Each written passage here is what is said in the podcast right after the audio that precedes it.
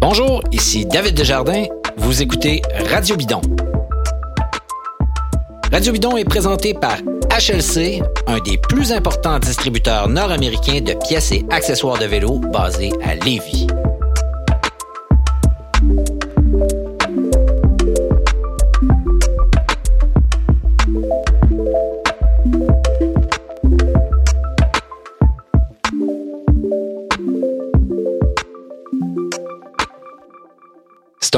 Radio bidon en mode vacances ou semi-vacances euh, où euh, tout le monde est un peu éparpillé. Vous n'aurez pas la même qualité sonore qu'à l'habitude et on s'en excuse euh, parce que Simon Drouin est au chalet. Salut Simon.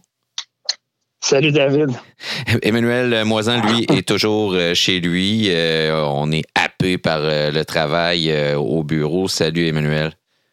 Salut David, salut Simon. Salut. Bon, messieurs, je voulais, on n'a pas fait d'épisode de, final du Tour de France parce qu'on en a fait quand même quelques-uns pendant le tour. Je trouvais ça plus ou moins utile de répéter ce que tout le monde avait déjà dit.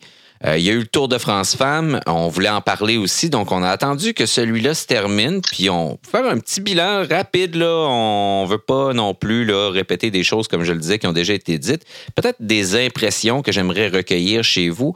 En commençant par le Tour de France Femmes, euh, qui pour moi s'est avéré une course vraiment intéressante, enlevante, que je qualifierais d'excellent tremplin médiatique puis sportif aussi pour euh, l'avancement de la, discipline chez les femmes. Euh, bon, on a vu des, des Lorena Vives, le, sacre de Marianne Voss aussi, en quelque sorte. Une super Cécilie au troupe Ludwig qui a gagné. Marlène Reusseur aussi, que j'aime beaucoup, qui a remporté une étape. Puis la, domination de Annemiek euh, van Vleuten. Donc ça, c'est mon, mon ma vue d'ensemble, puis j'ai d'autres choses à dire vite, vite, mais j'aimerais ça. Emmanuel, toi, qu'est-ce que tu retiens de cette course-là? Qu'est-ce qui t'a marqué particulièrement? J'ai beaucoup aimé euh, d'abord l'enchaînement Tour de France euh, hommes et Tour de France femmes, hein, parce que ça, on, a toujours un peu des blues au lendemain du Tour de France euh, euh, des, messieurs. Puis là, ben, cette année, c'est comme si le, show continuait. Alors, j'ai bien aimé le fait que ça soit euh, un à la suite de l'autre. Évidemment, les grandes championnes comme Marianne Voss et Annemiek van Vleuten qui, qui portent ce, ce, fameux maillot jaune-là, ça va évidemment contribuer à alimenter la légende là, de de la tunique jaune pour les prochaines éditions. Je pense que c'est deux immenses cyclistes qui, qui, dans un sens, se devaient de revêtir la tunique et elles l'ont fait. Elles ont répondu euh, présentes à, ce, grand rendez-vous.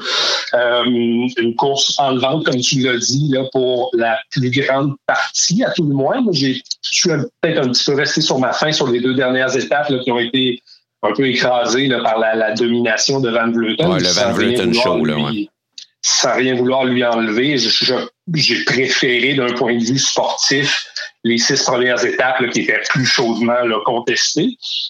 Euh, et ce qu'on retient en général de cette course-là, dans un premier temps, c'est l'écart abyssal qu'il y a dans les primes qui ont été remises aux équipes. Hein. Euh, chez les hommes, euh, l'équipe gagnante de Yumbo Visma qui est repartie avec 779 000 euros et, euh, l'équipe de Van Vleuten, la Movistar chez les femmes qui est repartie avec 62 000 euros. Alors vraiment, il y a un écart qui est immense. Euh, il y a même une équipe là, euh, chez les femmes qui a fait zéro euro. De, plus qu'une, je pense qu'il y en a deux, trois qui n'ont rien du tout. Là, C'est quand même euh, un peu triste, mais comme tu dis, c'est un tremplin médiatique, c'est un, c'est un, un, excellent véhicule promotionnel pour le cyclisme féminin. J'imagine que cet écart-là va, va tendre à, diminuer dans les prochaines années. Euh, les femmes aussi ont beaucoup réclamé la présence d'un contre-la-montre aussi suite à, suite à ça. Euh, alors, on souhaite évidemment là, que, que ça fasse partie de, des prochaines éditions du Tour de France Femmes.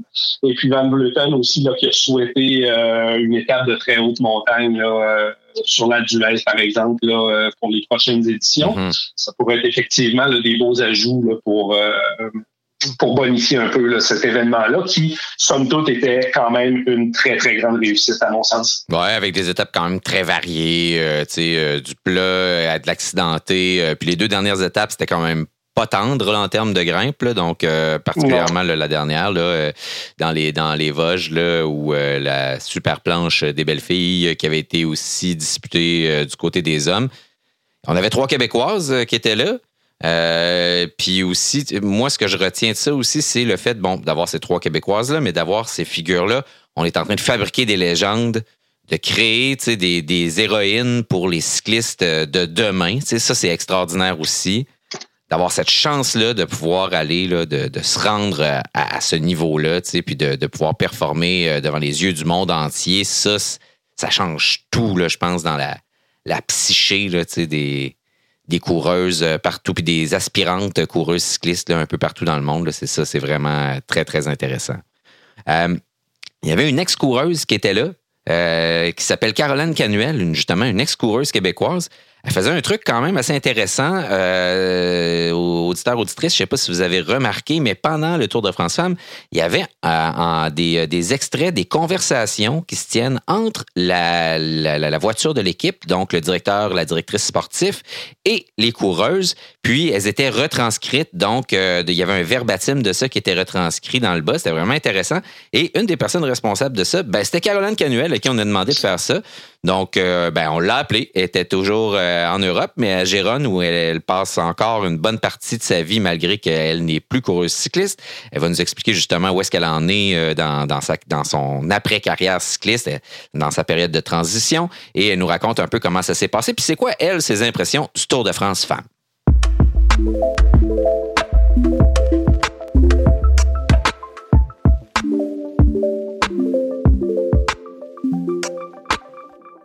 Caroline Canuel, merci d'accepter notre invitation.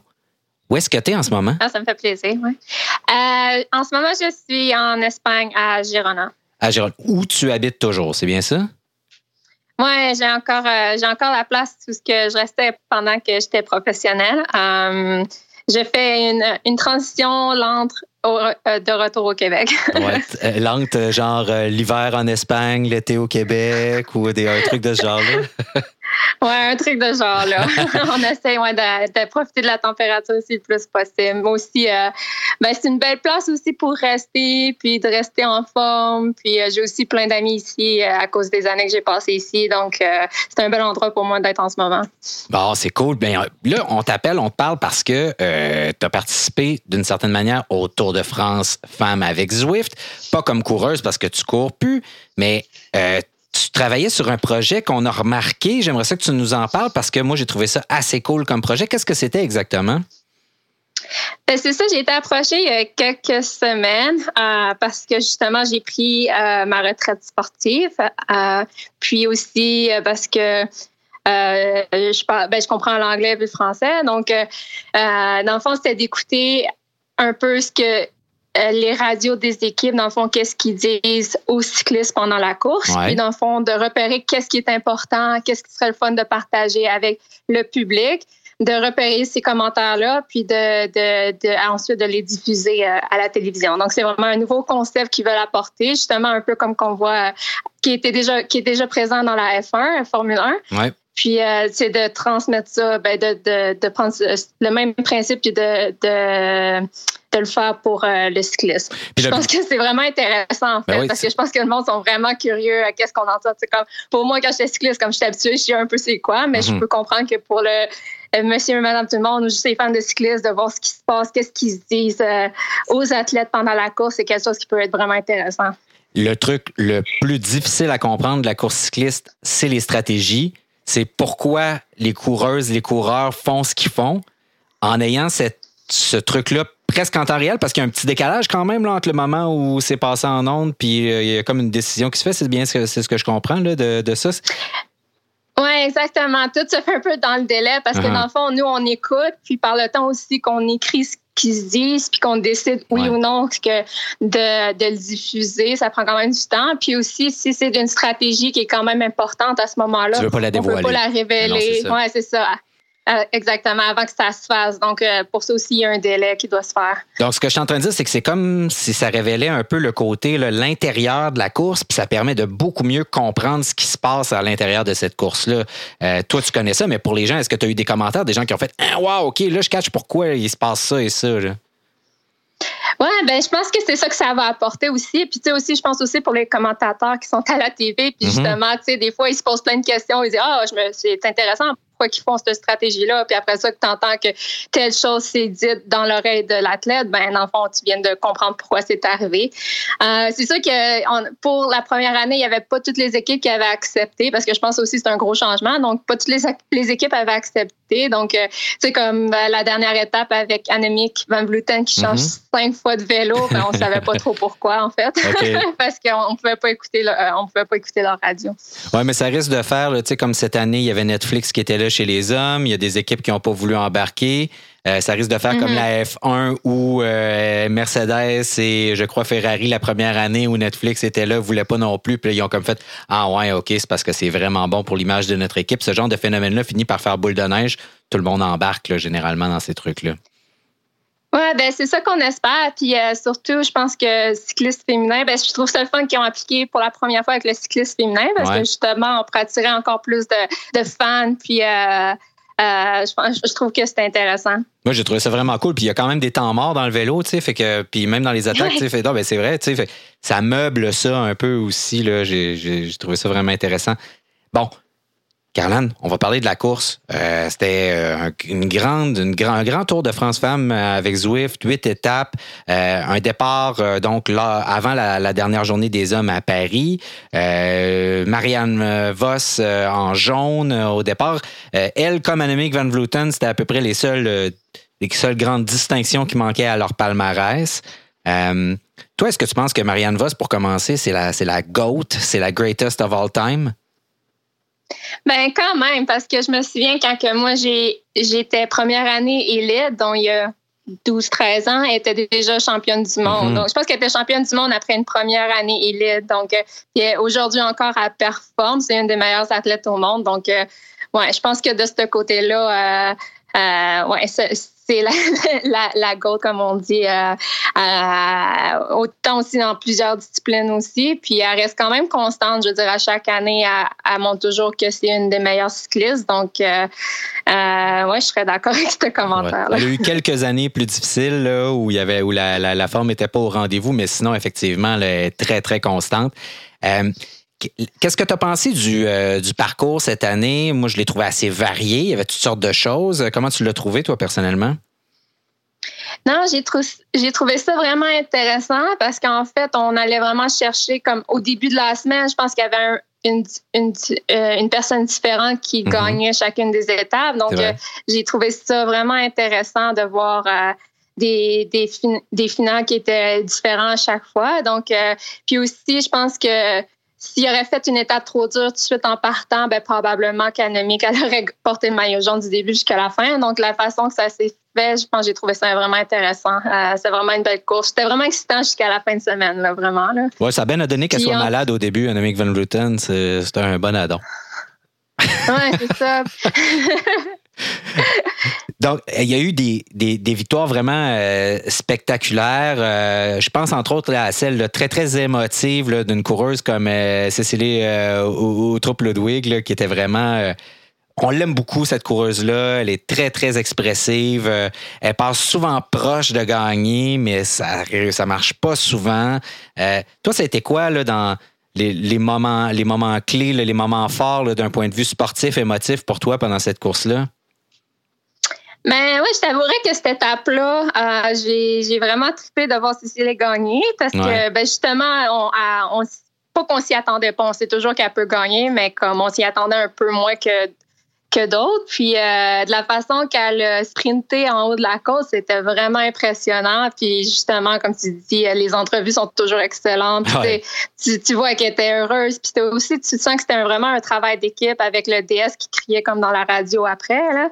Puis tu, sens vraiment que c'est un travail d'équipe puis que ça fait comme qu'ils ont vraiment comme bâti leur saison pour cette course-là. Fait que ça, c'était vraiment euh, super.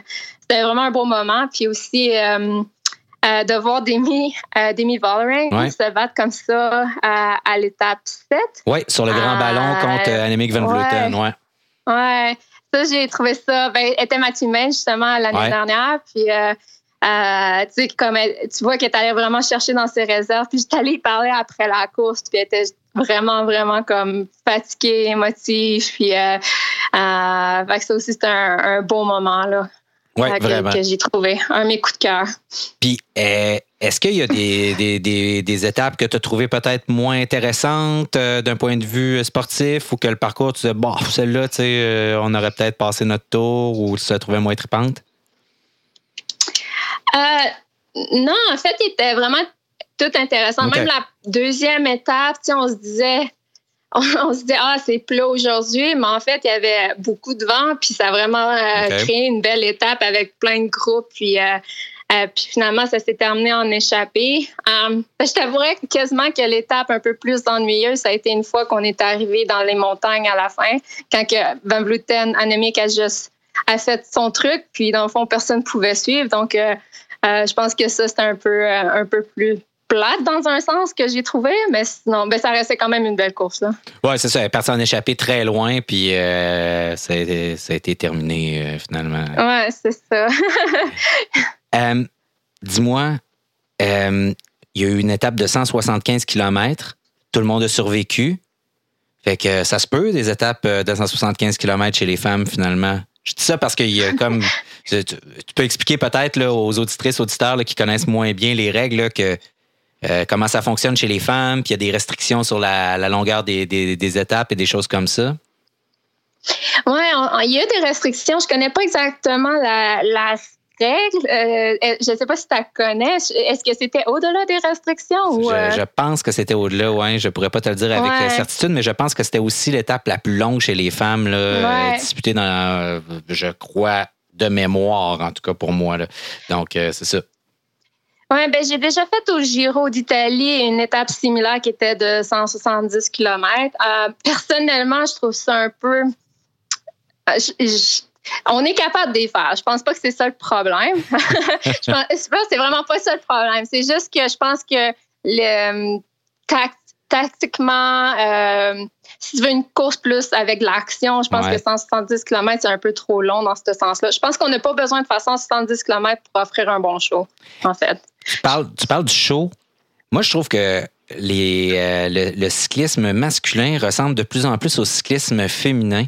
Que les filles, puisque c'est, c'est pas une nouvelle réalisation pour moi, mais ça m'est revenu en regardant le, le Tour de France Femmes, c'est que les filles attaquent beaucoup, que c'est très agressif comme style, très peu attentiste. Euh, donc, euh, ça donne un bon spectacle. Est-ce que tu as l'impression justement que ce, Tour de France Femmes-là a justement donné une bonne vitrine pour ce que c'est le, cyclisme féminin, puis que c'est cool les courses des filles, c'est loin d'être plate.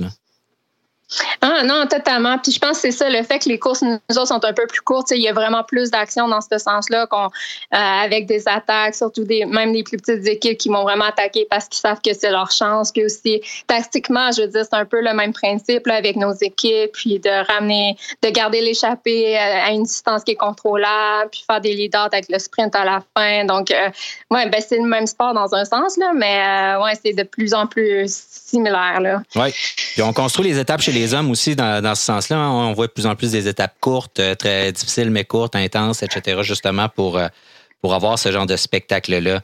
Euh, on, a, on a entendu, par contre, pas mal de critiques de monsieur, on va les appeler comme ça, euh, qui trouvait que finalement la qualité euh, du euh, du du, du peloton était peut-être pas égale, peut-être pas au rendez-vous. Il y avait et qui critiquait le nombre de chutes qu'il y avait, donc en disant bon, voyez, le, les, compétences, les compétences sont pas là, c'est trop difficile le Tour de France femmes pour le peloton féminin.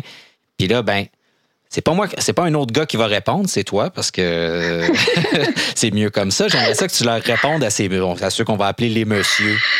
ah ben moi, je trouve ça ridicule. Le, le vélo, c'est dangereux. Puis on le voit aussi dans, du côté masculin. Là. Mettons, même le Tour de France euh, masculin, il y a autant de chutes. Comme à chaque année, il y a tout le temps des chutes. C'est vraiment, ça fait partie du sport. Puis ça pourra, ça, c'est aucune question avec. Euh, les qualités athlétiques ou les euh, ou euh, technique. Je veux dire, les, les, filles ou les femmes qui font le Tour de France, je veux dire, on passe des heures et des heures sur notre ciel. Ils savent contrôler leur vélo. Je pense que c'était juste, tout le monde était nerveux à ce tour-là. C'est la première fois qu'on était au Tour de France comme ça. Donc, euh, je pense que tout le monde était nerveux, tout le monde voulait bien faire. Puis c'est ça qui cause des chutes, là, dans un sens. Puis tout le monde veut être bien positionné. Puis c'est juste des accidents qui arrivent. Là, je veux dire, c'est pas euh, ouais, c'est la même chose chez les hommes, c'est la même chose chez les femmes. Il n'y en a pas plus, il n'y en a pas moins. Non, la première semaine au Tour de France chez les hommes, ça tombe comme des mouches généralement. Puis tout le monde dit qu'après la première semaine, ça se calme un peu. Ben là, il n'y en avait pas de deuxième semaine pour le Tour de France femmes. Euh, Exactement. il y a beaucoup de Québécoises qui étaient au rendez-vous euh, pour ce Tour de France femmes-là. Ça, c'est vraiment cool. Euh, bon, il y avait Simone Boilard, il y avait Olivia Barry, il y avait Magdalene euh, Vallière-Mills qui était là. donc, dans différents types d'équipes, donc des équipes continentales, des équipes pro, des équipes World Tour, c'est-à-dire. est-ce que toi, tu as regardé ça? Bon, évidemment, est-ce qu'il y avait une petite pointe de eh, bâtard, j'ai pris ma retraite juste un peu trop tard, j'aurais été là avec eux autres? Oui, ben c'est sûr que c'est une expérience que j'aurais aimé ça vivre, de voir comme, tu sais, juste d'avoir mes coéquipières comme célébrer puis tout. Puis c'est comme, je pense vraiment que c'est quelque chose que, que j'aurais aimé ça vivre, mais dans un sens, euh, moi, je pensais prendre ma retraite il y a deux ans, donc c'était pas une année de plus, ça aurait été deux années de plus, pour être honnête. fait que, parce que moi, je l'ai arrêté avec les Olympiques. Donc, euh, à un moment donné, il faut juste que, que tu mettes une ligne puis tu dis ben là c'est là que j'arrête là. Fait que non moi je t'en fais avec ma décision puis ça a été le fun aussi d'être présente pareil mais sur le bord de la route là. Euh, puis aussi pour euh, les trois filles qui ont fait euh, le tour, je trouve ça vraiment cool. C'est la nouvelle génération qui est là aujourd'hui là. Fait que fait que non c'est le fun qu'ils aient pu cette expérience là. Puis je pense vraiment que ben, dans le fond ma génération on a vraiment forcé ben on, s'est vraiment battu pour que justement on ait aujourd'hui un Tour de France femme. Puis c'est fun de voir que la ben, comme les plus jeunes aujourd'hui peuvent en profiter puis de, vivre cette expérience-là. Je pense que c'est vraiment cool. Est-ce que es allé, tu leur as parlé? As-tu recueilli leurs impressions? Vous êtes-vous croisés? Euh? Moi, ben, moi j'étais seulement à, l'arrivée, donc euh, ben, j'aurais aimé ça. Je les ai pas vus, en fait. Comme je les ai vus dans la, dans la course, mais euh, j'ai pas eu la chance de leur parler après. Euh, ça a comme juste pas donné, euh, dans le fond. OK, bon. Malheureusement. Je sais qu'il y en a qui ont trouvé ça dur. Je, pense à Simone euh, Boilard qui est tombée plusieurs fois. donc, je pense qu'elle a, elle a, trouvé ça tough, mais tu sais, qu'elles étaient toutes très heureuses. Nous, en tout cas, on était vraiment super fiers de voir ça. Dis-moi, Qu'est-ce qui t'attend? Euh, euh, parce que là, je regarde, là, bon, euh, tu as des anciennes coéquipières qui sont rendues DS, dont une qui est très célèbre chez SD Works. Est-ce que ça t'intéresse de, rester là-dedans? Est-ce que tu veux rester dans la diffusion? Où tu t'en vas là-dedans, le sais-tu? Euh, non, je ne sais pas encore. En ce moment, ben moi, je prends une année de transition. Fait que j'essaie vraiment comme plein de projets. Euh, comme euh, au mois de juin, j'ai organisé une ride pour les femmes à, Gatineau. Puis ça, ça a été vraiment fun comme projet. J'ai fait un camp d'entraînement avec Bridge the Gap. Je suis en charge du programme de mentorat à Bridge the Gap aussi. Qu'est-ce que c'est, Bridge the Gap? Excuse-moi, je ne connais pas ça. C'est une fondation qui aide les athlètes U23. Euh, Dans le fond, ils leur donnent euh, des bourses. On choisit certains athlètes. Je pense qu'ils donnent euh, quelques bourses. ils font, ils donnent aussi des bourses pour des projets spéciaux, comme pour certaines équipes qui veulent faire un projet ou des trucs comme ça. Puis aussi, il y a une partie de qui, qui est un programme de mentorat. Donc, dans le fond, on a des athlètes qui ont plus d'expérience, comme par exemple, moi, j'ai été mentorat aussi avant, mais euh, puis dans le fond, on les, euh, on les, on les, on les match avec un, athlète comme qui est U23. Fait que dans le fond, ils peuvent partager leur expérience, leur donner des conseils durant toute l'année. Fait que ça, ah, c'est le programme de mentorat. OK, c'est cool. Ouais, ouais.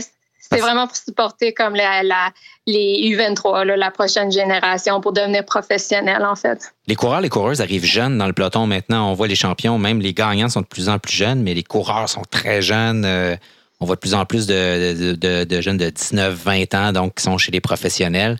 Euh, ça doit être difficile pour eux quand même de tout laisser derrière, de dire on s'en va, on, s'en va travailler. Ouais, ben c'est pas c'est pas évident pour les Canadiens, tu sais comme ça, ça a pas été comme moi j'ai vraiment pris mon temps, mais je veux dire, les courses sont en Europe. On se le cachera pas. Là. toutes les courses, si tu veux être professionnel, il faut que tu viennes en Europe. Fait que, tu sais, c'est pas facile de comme d'aller. Ben, surtout, c'est un sport d'été, mais c'est comme l'hiver, il faut aussi peut-être faire tes camps d'entraînement. Fait que tu mhm. restes pas souvent à la maison, tu es souvent exilé, tu es loin de ta famille. Donc, c'est pas, c'est pas évident comme sport. Puis aussi, il faut que tu fasses des contacts si tu veux intégrer des grosses équipes ou, euh, euh, ou tu euh, essaies vraiment d'aller chercher une course qui est importante puis d'avoir un bon résultat. Puis c'est comme ça que tu te fais signer dans une grosse équipe. Donc, il y a vraiment plein de moyens de se rendre au top, mais euh, c'est, c'est vraiment pas évident pour les Canadiens. Là. Vraiment, je pense que j'ai tout le temps été jalouse de mes coéquipières qu'eux autres, ils retournaient chez eux la fin de semaine, pendant la semaine. C'est comme tu fais une course puis tu retournes chez vous. Mais tu sais, comme moi, je, je, revenais à Jérôme. Mais Jérôme, ça reste pas que c'est pas ma maison non plus. Là. Je, je vois pas ma famille la fin de semaine. Donc, euh, c'est vraiment difficile pour nous, euh, les Canadiens, d'être euh, comme sport, en fait. Oui, c'est ça. Puis il y, a quand même il y a des projets, il y a des programmes qui permettent un peu d'aider avec ça. Je sais que du côté de chez Premier Tech, il y a une équipe. Il y a mm-hmm. Human Powered Health, qui est une équipe qui est euh, pro. Euh, elles sont du pro-continental, eux autres, je pense. Euh, on dit, pro-team maintenant. Je me souviens jamais des appellations. Ça change aux trois ans. À j'ai la difficulté à me rappeler, puis j'ai une mémoire ridiculement poche. donc, puis qui est comme entre les deux, puis qui est entre l'Europe et l'Amérique aussi. Donc, il y a des projets comme ça, mais effectivement, c'est plus dur. Dis-moi, Caroline Canuel, pour ce Tour de France Femmes avec Zwift, qu'est-ce qu'on lui souhaite en terminant pour les années à venir? Ah, ben, j'espère vraiment que ça va créer euh, beaucoup d'excitement pour euh, le sport féminin. Euh, c'est vraiment ça que je souhaite, puis que ça soit vraiment que ça apporte de plus de commanditaires aussi. Mais dans le fond, on veut que ça reste, là. parce qu'on s'entend qu'il l'avait il y a comme 30 ans, puis là, aujourd'hui, ça, c'est revenu, en fait. ouais, on veut vraiment que ça reste, puis que, ben, c'est ça, qu'il comme que ça attire plus de commanditaires justement pour que les équipes deviennent de plus en plus professionnelles. Puis aussi, euh, si on peut euh, inviter les, jeunes filles à faire du vélo, puis euh, à, intégrer le peloton plus tard, c'est aussi ça le but. Ah, super. merci beaucoup pour ton temps. On te souhaite une belle année de transition. Euh, tu nous contactes quand tu veux pour nous parler de tes projets. Ça va nous faire plaisir euh, de discuter avec toi. C'est vraiment cool. Puis c'était vraiment le fun, les, les, trucs de radio. Là. Euh, j'ai, vraiment apprécié ça. Je vous souhaite de faire ça chez les hommes aussi l'année prochaine. Ça serait cool. Oui, ben c'est ça. Je pense que c'est ça le but, en fait. Là. Mais en tout cas, merci beaucoup. C'était vraiment fun de vous jaser. merci beaucoup. Salut. Là. Bye.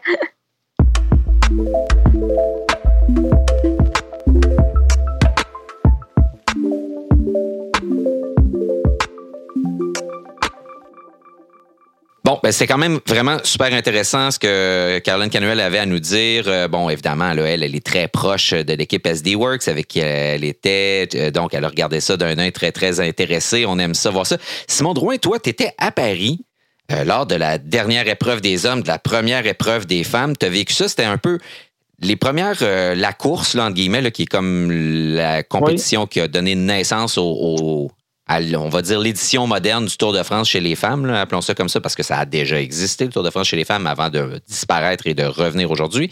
Euh, comment c'était euh, l'ambiance d'avoir la course des femmes plutôt en journée avant que les hommes arrivent? Est-ce que c'était réussi comme euh, cohabitation?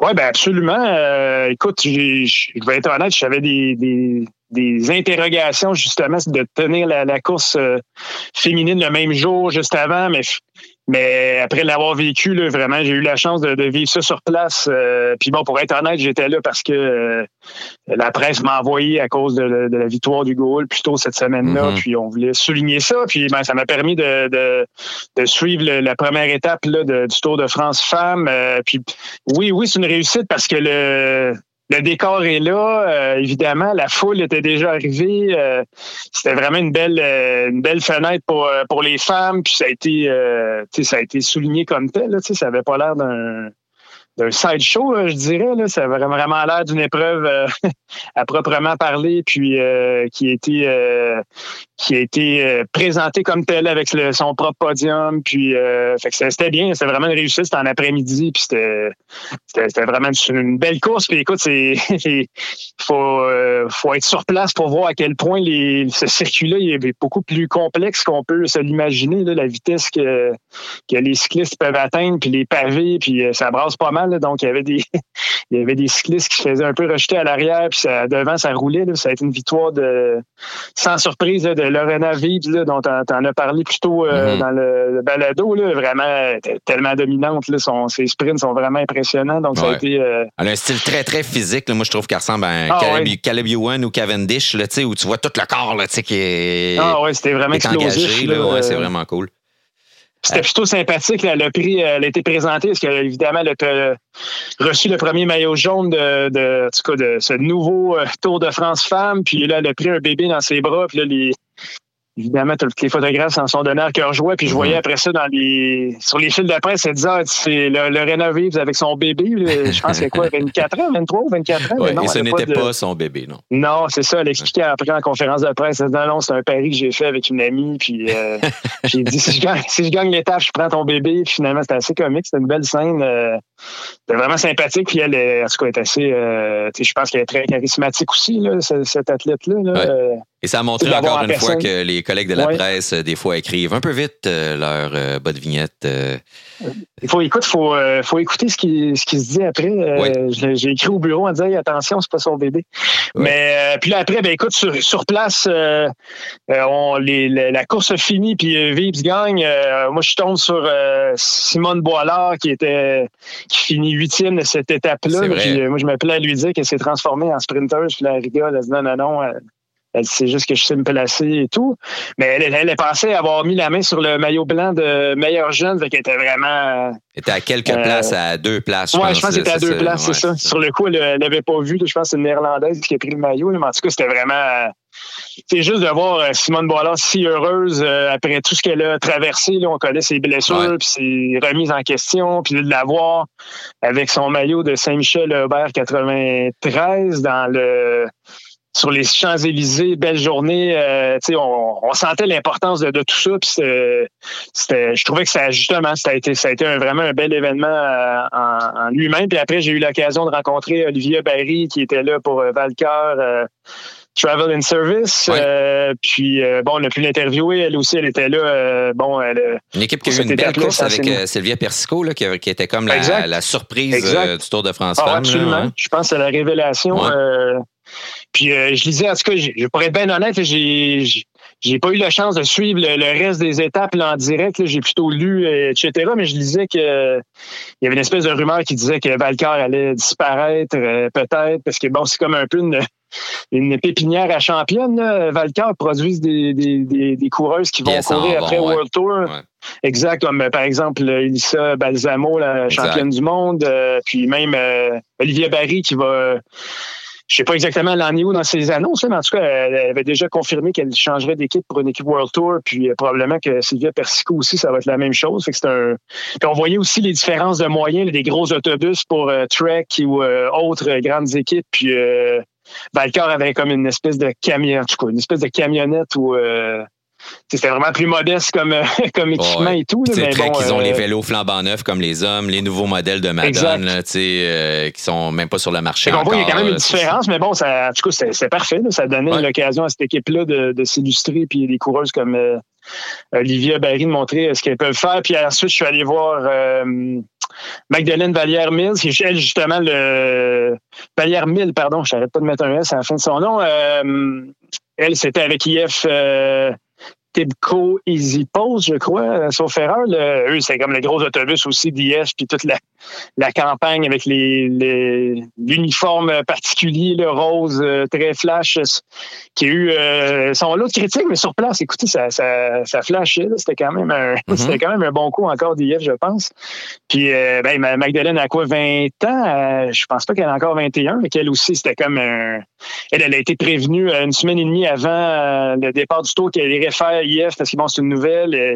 Il a pas beaucoup d'expérience, mais elle a très bien fait au, au Giro Donné, qui est un peu le, la course par étapes féminine qui était la plus prestigieuse avant ce Tour de France femme-là. D'ailleurs, je me demande euh, quel impact ça aura sur ce Giro-là. J'ai hâte de voir. Moi, je pense euh, que ça va les obliger à, être, à avoir une meilleure organisation. Euh, parce probablement. Que une organisation un peu ordinaire, ce que déplorent les femmes en général. Il y a eu des années où il n'y avait pas de diffusion télévisuelle du tout de hmm. l'épreuve. Donc, je pense que les, euh, les Italiens euh, orgueilleux seront piqués au vif et vont peut-être devoir euh, justement avoir une, meilleure diffusion et tout ça. Puis il y avait, puis on a parlé de Simone Boilard. Simone, je pense qu'elle a eu un, Tour de France difficile, beaucoup de chutes, mm-hmm. donc on espère qu'elle s'en remet bien, mais ça a été euh, quand même assez tough pour elle pour un premier tour. Après une super première étape, là, elle a été, euh, je pense, au mauvais endroit, au mauvais moment à quelques reprises.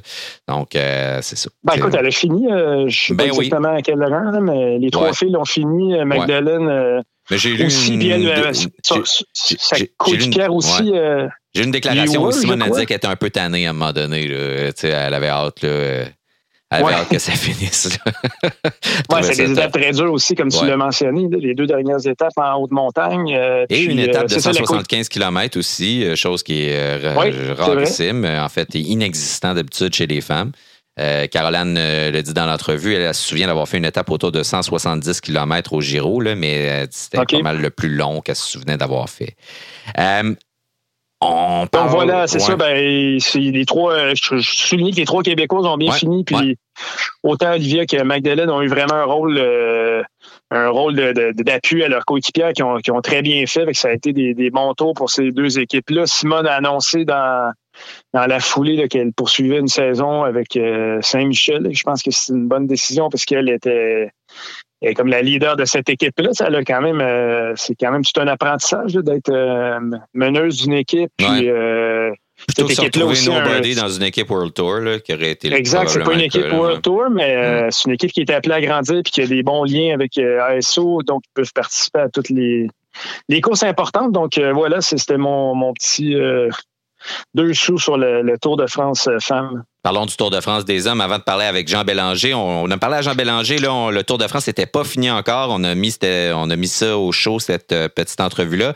Il nous parle euh, aussi de l'implication de Premier Tech tous les niveaux du cyclisme parce qu'ils ont des équipes de développement à tous les niveaux, y compris chez les espoirs, dont Premier Tech euh, et le Premier Tech est un des euh, bailleurs de fonds et des organisateurs, donc le club de Premier Tech en fait là, chez les espoirs et l'organisateur des championnats québécois espoirs qui vont se tenir dans quelques jours à Saint-Joachim. Donc Saint-Joachim, si vous savez pas c'est où, en fait c'est Cap Tourmente. Quand vous arrivez à Cap Tourmente, c'est le village que vous croisez avant d'aller vers l'extrémité du Cap, euh, donc juste en bas là, de, du Mont Saint-Anne.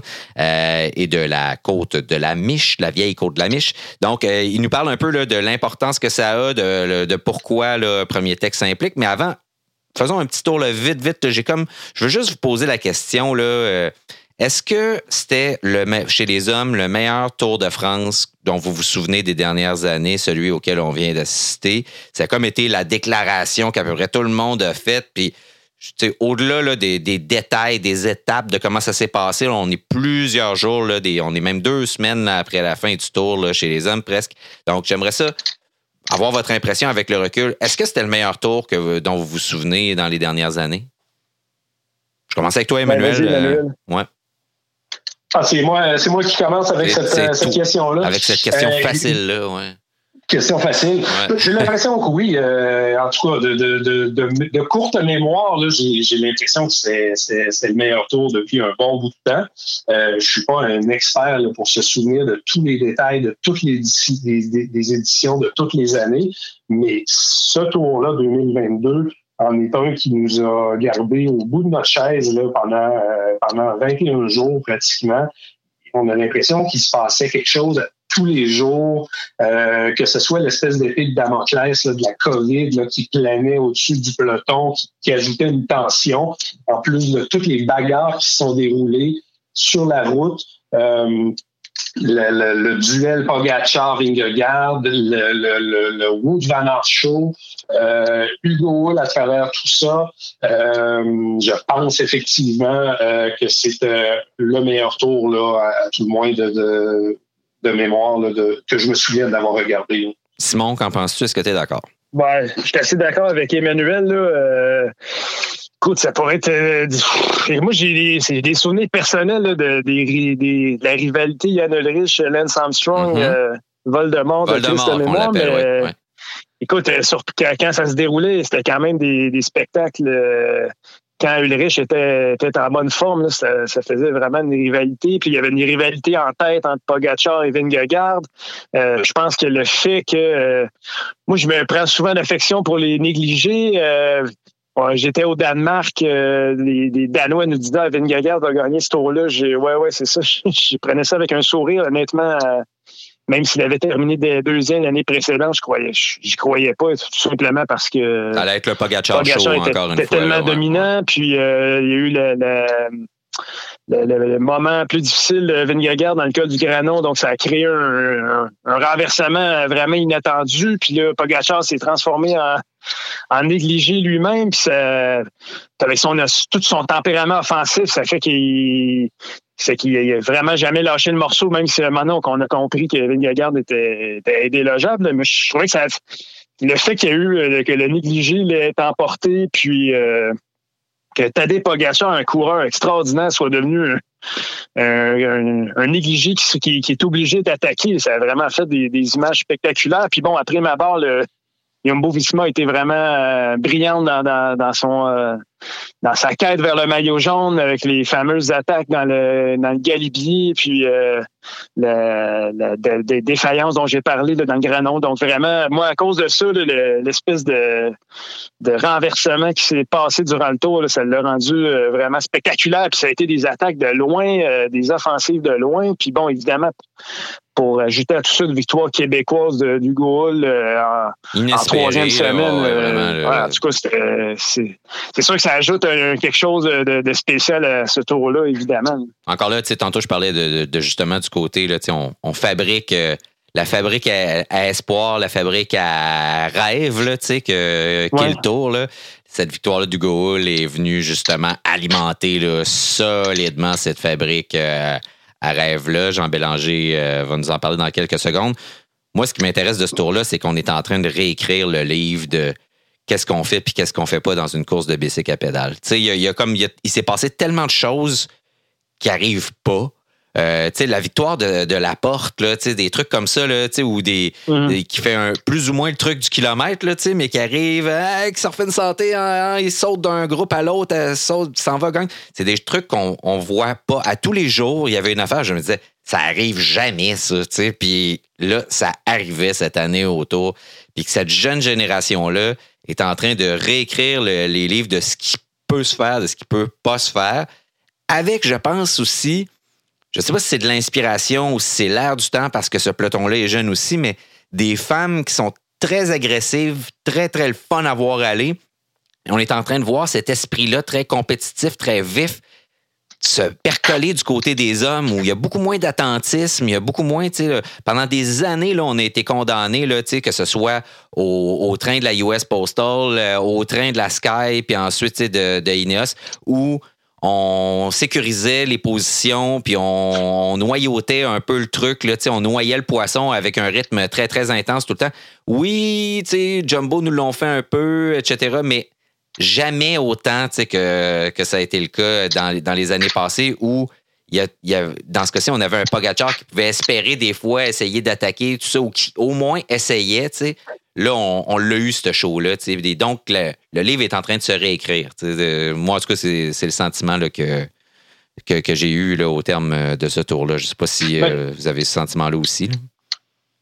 Souvent, Vas-y, vas-y. Non, non, vas-y, mais J'allais dire, euh, tu as absolument raison, David. Puis on, on sent ce courant-là là, de, de, des choses qui, qui, comme le livre qui se réécrit, puis des nouvelles façons d'aborder la course.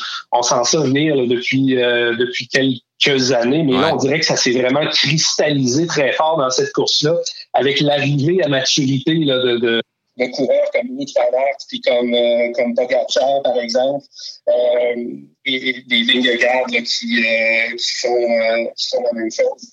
Ouais. On est en train de te perdre, Emmanuel.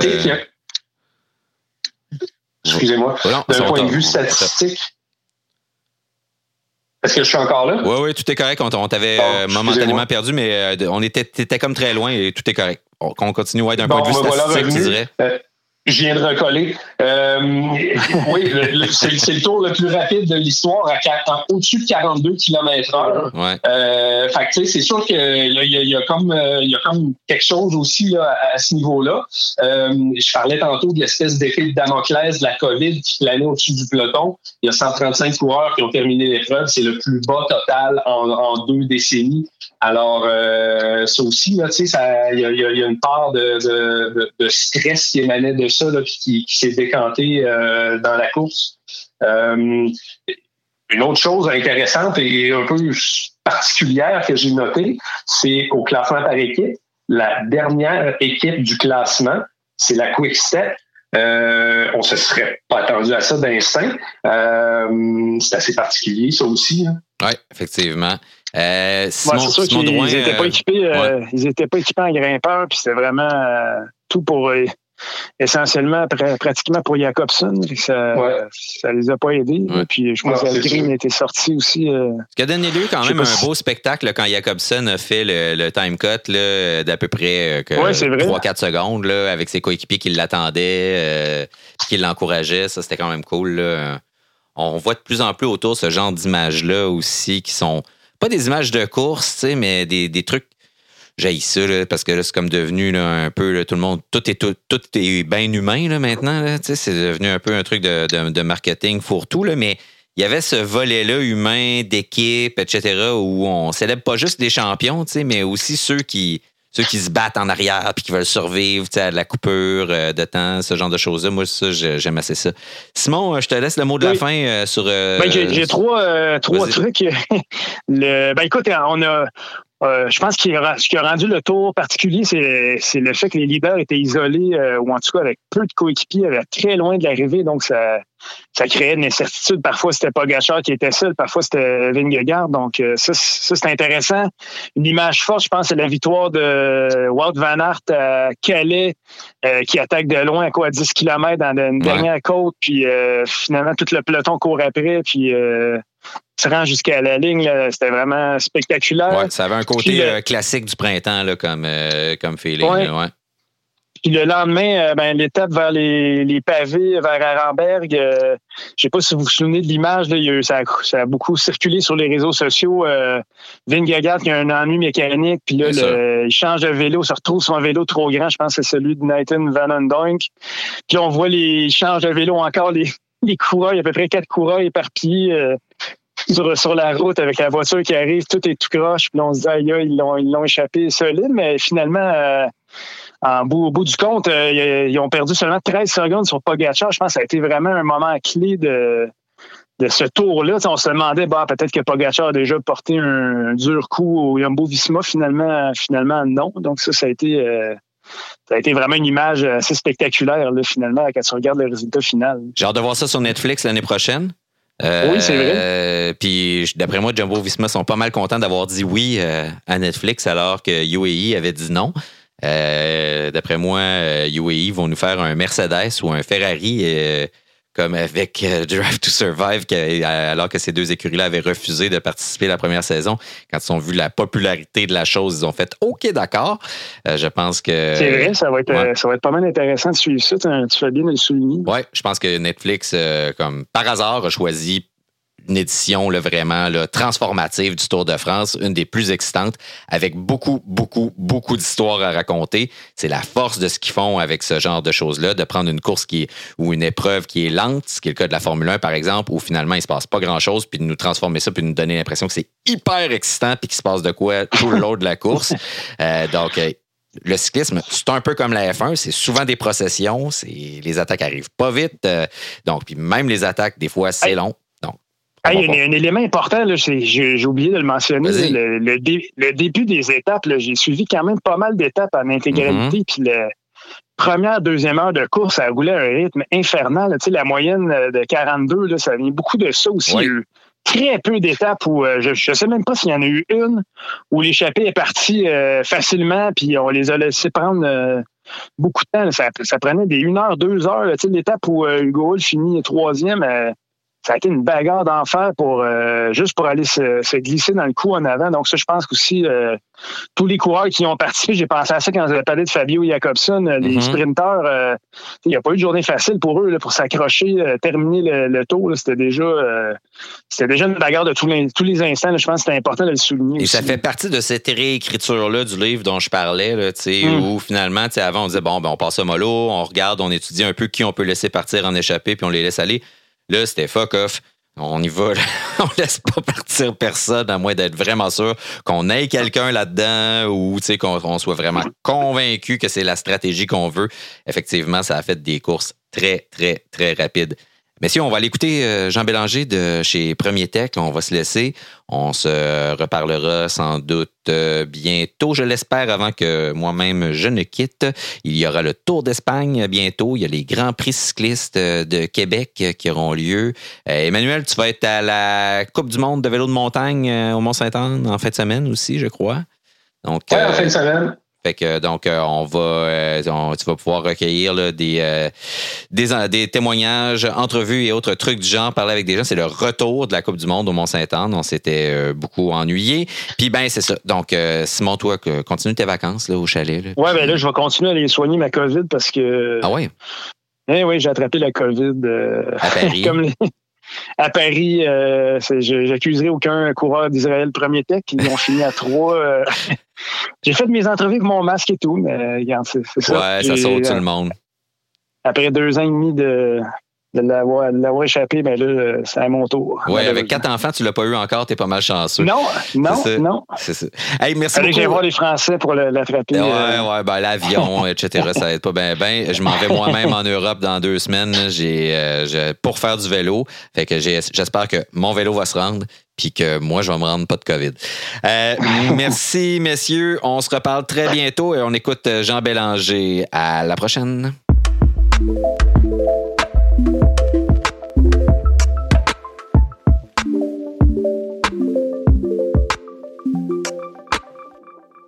Donc, on a Jean Bélanger avec nous euh, en direct de Paris. Jean Bélanger de, chez Premier Tech. Bonjour, Monsieur Bélanger, comment ça va? Bonjour, ça va très bien. Et vous? Oui, ça va super bien, merci. Euh, sûrement pas autant que vous. On devait déjà se parler, c'était déjà prévu. Il y a 72 heures, euh, Hugo Hull a remporté une étape du Tour de France. Est-ce que vous planez encore? Ah, tout à fait. Hein. Je veux dire, quel moment incroyable, quel moment de, de joie, de, d'émotion, quelques larmes, puis de fébrilité incroyable. Déjà d'avoir vu Hugo faire, faire le podium, puis là, aller gagner une étape comme ça avec panache, euh, en échappé euh, sur, 4, 40 km, c'est tout simplement incroyable. On nous a beaucoup demandé à, Radio Bidon ce que ça pouvait avoir comme effet sur euh, le cyclisme québécois, une victoire comme celle-là.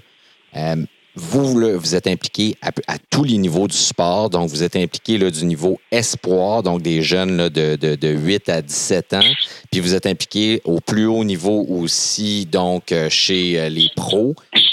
Quel impact ça peut avoir aux différents niveaux du sport ou dans son financement, ou etc., vous pensez une victoire comme celle-là? Écoutez, euh, on peut se permettre de rêver, hein, puis, euh, puis en même temps d'être réaliste. Je dirais euh, une, telle victoire puis une telle performance, ça peut pas ne pas avoir un effet de mobilisation puis d'entraînement pour pour les jeunes coureurs, juniors, cadets, et ben, de prendre toute une génération peut-être de, de tout jeunes puis de les amener à, s'impliquer dans ce sport-là, à le découvrir, puis à pivoter peut-être de, nos sports plus traditionnels comme le, hockey ou ce qui est devenu le soccer. Puis je pense que ça va donner tout un élan au, cyclisme en général et au cyclisme sur route définitivement. Est-ce que c'est parce que ça nous prend un, modèle ou des modèles, on en avait déjà, mais là, c'est comme si tout d'un coup, c'était devenu possible, comme si quelque chose d'inatteignable était devenu possible. Est-ce que c'est l'impression que ça vous donne comme effet? Psychologiquement, là, de, dans la psychologie de masse, mettons, du sport? Là? Je pense que c'est exactement ça. Hein. C'est que là, c'est pas juste possible de, dire je pourrais pratiquer ce sport-là, je peux, peux peut-être me rendre aux autres. C'est on peut vraiment performer au plus haut niveau. On peut réellement aller gagner sur ben, le plus gros stage, hein, qui, est le Tour de France. On, se l'avouera. Donc, vraiment, je pense que ça rend, ça rend ce rêve-là atteignable et possible. Puis ça donne un héros, hein, ça donne, ça donne quelqu'un qui, trace la voie. dans, la plupart des cultures, je pense que la, québécoise aussi, on aime les héros, on aime ces histoires-là extraordinaires ces champions-là qui, qui vont au-delà de, de, de, de, leur, euh, de leur rêve, qui, se donnent un but, puis on connaît quand même l'histoire de, de, de Hugo, euh, son frère. Ben, c'est l'histoire d'un film, hein? on pourrait quasiment en faire un, un film. C'est extraordinaire. Ça va avoir un effet d'entraînement phénoménal, j'en suis convaincu. Dans l'effet d'entraînement, il y a celui chez les sportifs, il y a aussi celui chez les commanditaires. Dans, le, dans ce sport-là, -là, c'est vraiment un enjeu de taille. Vous le savez parce que c'est même un enjeu au plus haut niveau où on a des commanditaires importants qui vont, qui viennent et dont la vie des équipes dépend. Euh, là, je vous pose la question parce que c'est dur de trouver des commanditaires dans le cyclisme. Est-ce que ça. Puis vous, vous êtes. Vous aimez le cyclisme, vous êtes un cycliste, et souvent c'est un problème dans ce sport-là, c'est que c'est des gens comme juste, il y a juste des gens comme vous, ou en tout cas beaucoup de gens comme vous qui sont ceux qui sont game d'aller au bat, de dépenser de l'argent pour des équipes, pour des équipes juniors aussi, parce qu'ils aiment le sport.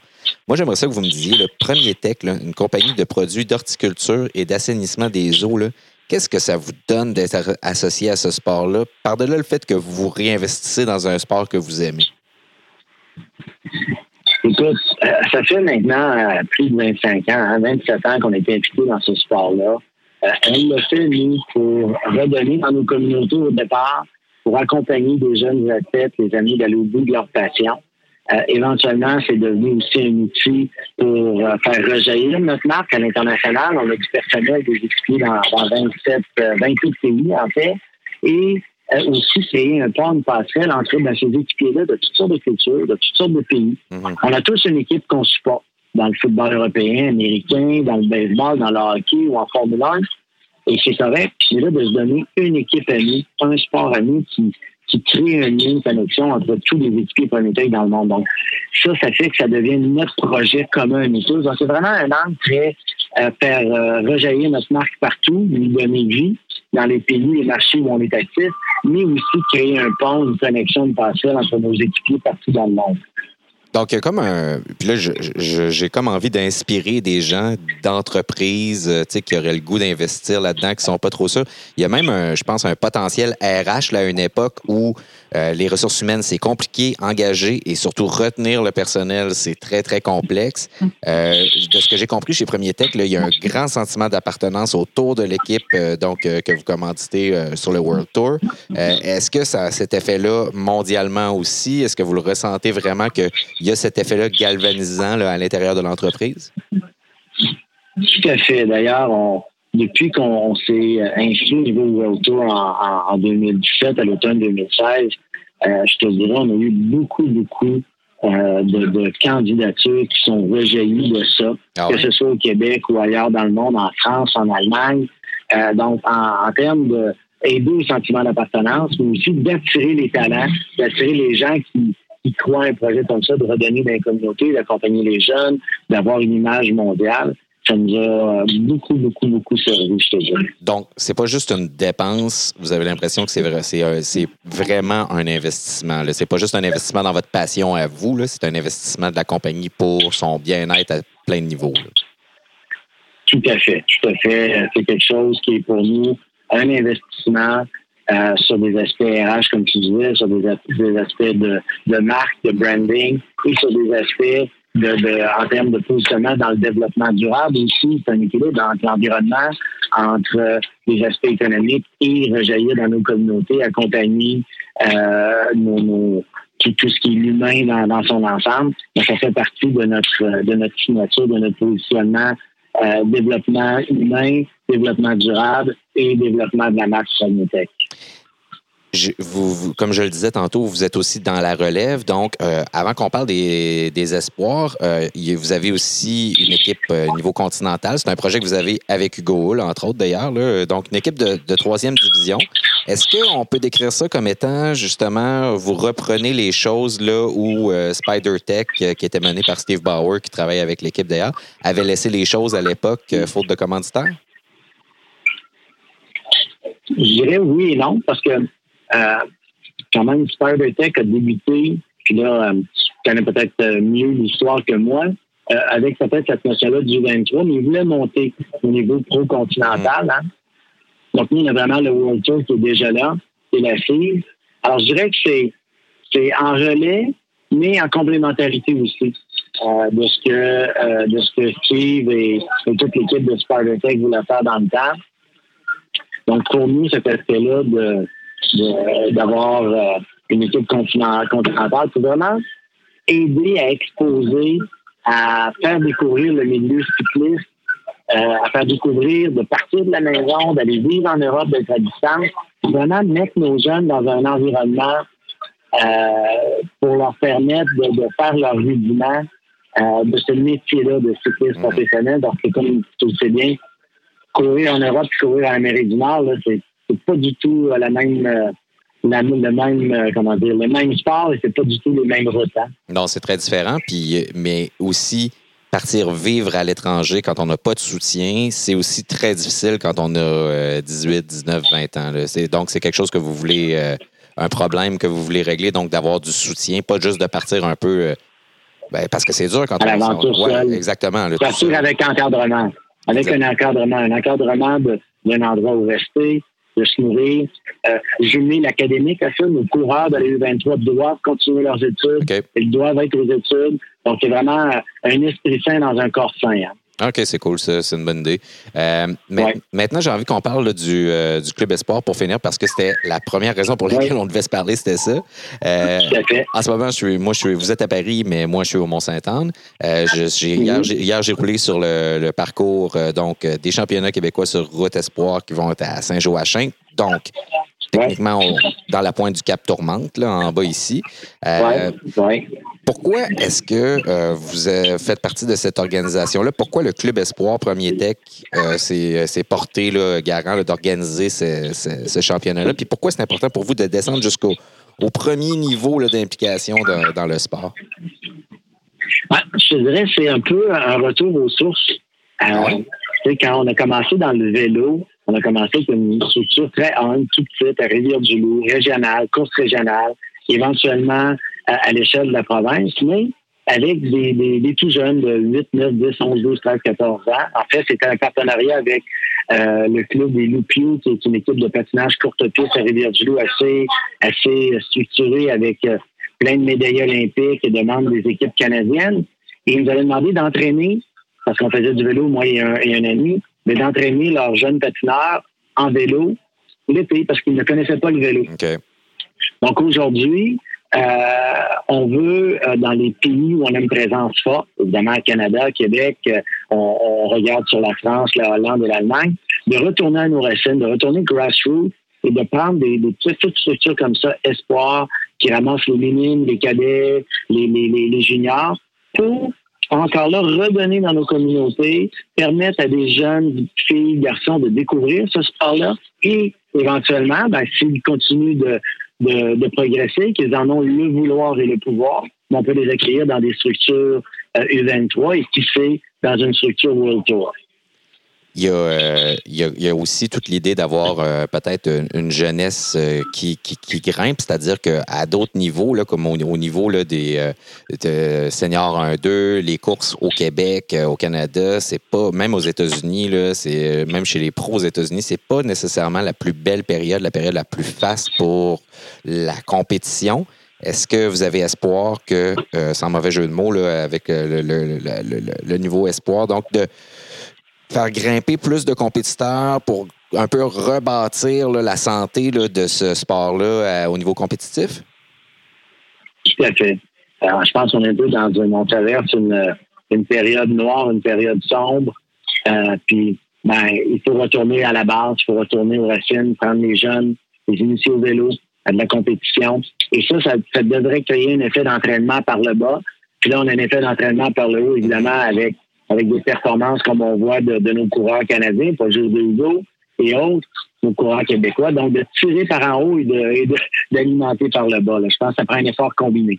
Puis, on voit beaucoup, il y a beaucoup de difficultés techniques au Québec à organiser des courses, entre autres, parce que euh, je, donne un exemple très pratique, mais avoir la SQ qui assure la sécurité, ça coûte une fortune. La police a augmenté considérablement les coûts dans les dernières années euh, pour euh, assurer la sécurité dans ces compétitions-là. C'est un des problèmes les municipalités sont de moins en moins chaudes à bloquer des routes pendant une fin de semaine ou des choses comme ça. Les résidents, ça les dérange. Donc, comment est-ce que ça a été compliqué de, convaincre les gens à Saint-Joachim, au Cap Tourmente, de faire ça? Est-ce qu'ils étaient très ouverts à ça? Est-ce que je ne sais pas si vous le savez, je pose la question. Euh, peut-être que vous n'avez pas de réponse, pas nécessairement dans l'organisation euh, à la base. Non, je suis pas dans l'organisation des pays, honnêtement. Puis là, je t'inventerai une réponse. Euh, c'est les gens du club de sport Premier Tech qui ont, qui ont fait ce travail-là. La perception est que la réception a été, a été bonne, sinon très bonne. Puis effectivement, hein, si on recrée de l'engouement pour ce sport-là, euh, pas juste au niveau de la pratique euh, de, de, de pour se détendre, de pratique cyclo-sportive, mais vraiment d'une pratique pour une, une, génération de jeunes qui veulent compétitionner et qui ont des idoles, des héros à, à la Hugo, à la Antoine et autres à, à, la Guillaume, ben ça, ça, ça va faire aussi que les municipalités qui sont nos élus, hein, qu'on choisit, mm-hmm. ben, devront être plus ouverts, plus sensibles à ça, devront même peut-être en, parler dans leur dans leur discours politique. Et, et c'est un effet d'entraînement, hein, c'est un effet de mouvement. C'est un peu comme la, la, la, la boule de neige qui commence tout de suite, mais qui va finir assez massive au bas de la côte. Hein. C'est là qu'il faut aller maintenant. Là.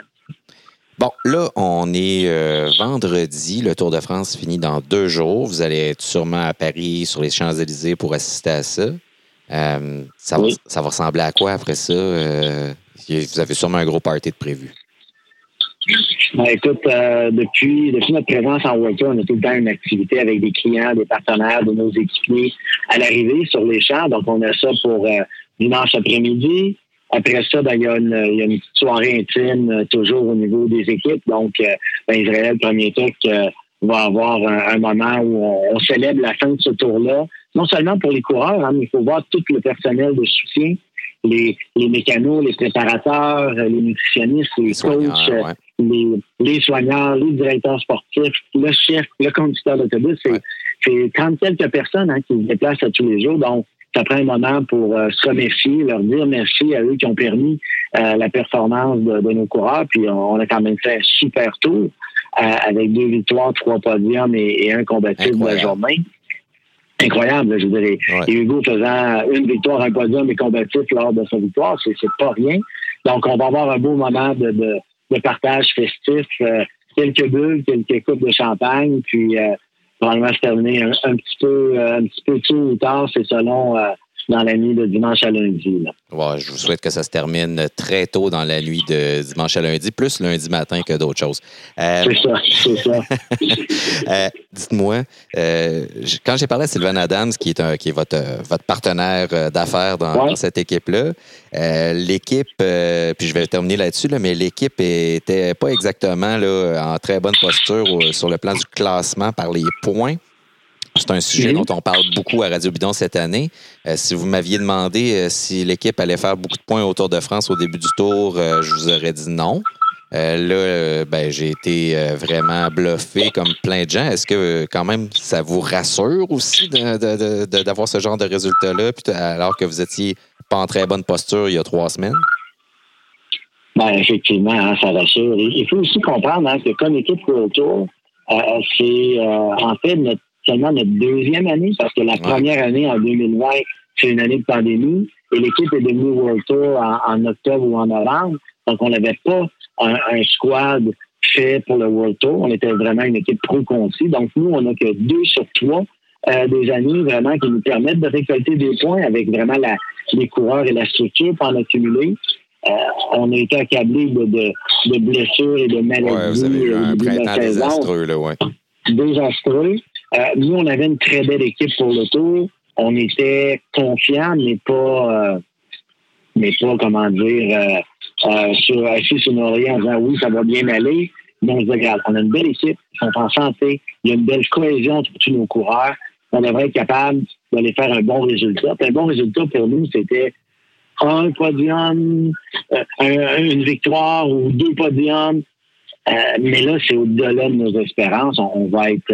on aurait eu une seule victoire ou un ou deux podiums, on vous dirait on a un excellent tour, puis c'est une belle récolte de points. Là, ben, c'est comme un tour du chapeau, puis ben, c'est au-delà de nos espérances, on va être honnête. Mais on avait un bon niveau de confiance sereine avant d'aborder ce tour-là parce que on avait vraiment une équipe vraiment forte, euh, cohésive, vraiment très, très, très soudée.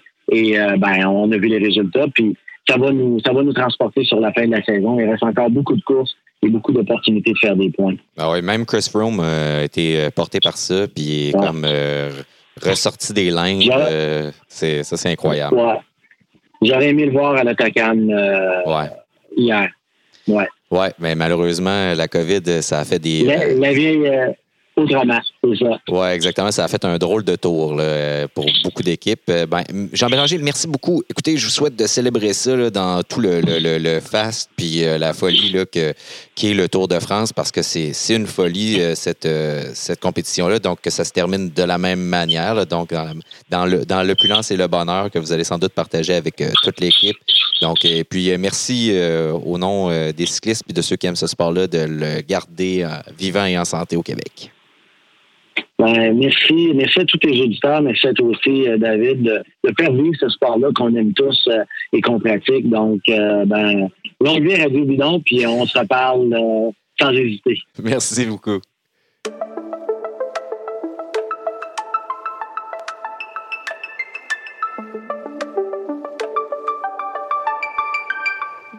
Merci beaucoup à HLC, le présentateur de cette émission et de toute la saison de Radio Bidon qu'on accueille au sein de la famille avec grand bonheur. Merci Emmanuel Moisan, Simon Drouin, Gabriel Bourdage à la technique. Je m'appelle David Desjardins.